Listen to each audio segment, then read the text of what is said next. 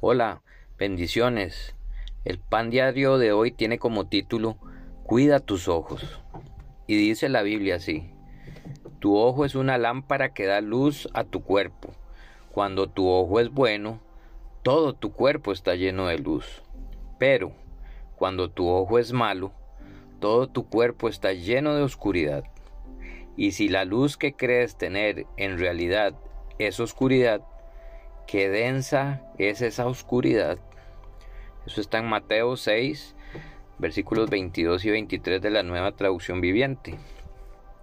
Y es que nuestra mirada siempre debe estar puesta en Cristo, para que la luz de sus enseñanzas nos permita ver, en medio de la oscuridad del mundo, el camino correcto que debemos seguir.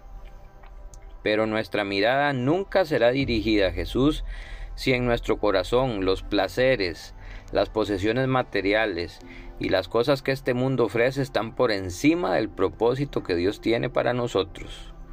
Siempre miraremos hacia aquello a lo que le damos más importancia en nuestro corazón. Nuestros ojos consumirán todo aquello que nos deleite y es ahí donde debemos tener mucho cuidado. Hoy con el Internet somos tentados a mirar contenido pecaminoso que tiene como propósito ensuciar nuestros corazones y nuestras mentes. En el diario vivir nos exponemos a personas vestidas provocativamente y si no desviamos nuestra mirada por amor y obediencia a Cristo, entonces la oscuridad nos irá haciendo cada vez más difícil ver el brillo de la santidad de nuestro Señor y Salvador Jesucristo. Todo aquello que estemos mirando, sea en casa, por la computadora, por el celular o en la calle, y nos está oscureciendo el alma, necesita ser arrancado de raíz antes de que sea demasiado tarde. Mira una vez más lo que nos dice Jesús. Por lo tanto, si tu ojo, incluso tu ojo bueno, te hace caer en pasiones sexuales, sácatelo y tíralo es preferible que pierdas una parte de tu cuerpo y no que todo tu cuerpo sea arrojado al infierno. Eso está en Mateo 5, versículo 29 de la nueva traducción viviente. Y no es que Jesús nos está mandando a sacarnos los ojos literalmente, sino que lo que nos está diciendo es que debemos tomar la, la decisión de arrancar de raíz cualquier cosa que nos provoque a pecar.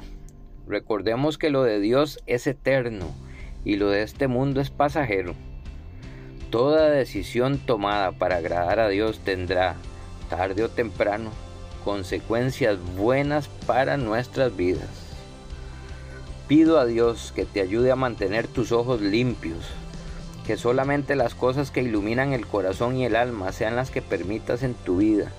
Si has tenido luchas y caídas, con, los que con lo que has estado mirando, mira a nuestro Salvador Jesucristo, mira en su palabra y permite que Él te limpie y te cambie la oscuridad por su luz.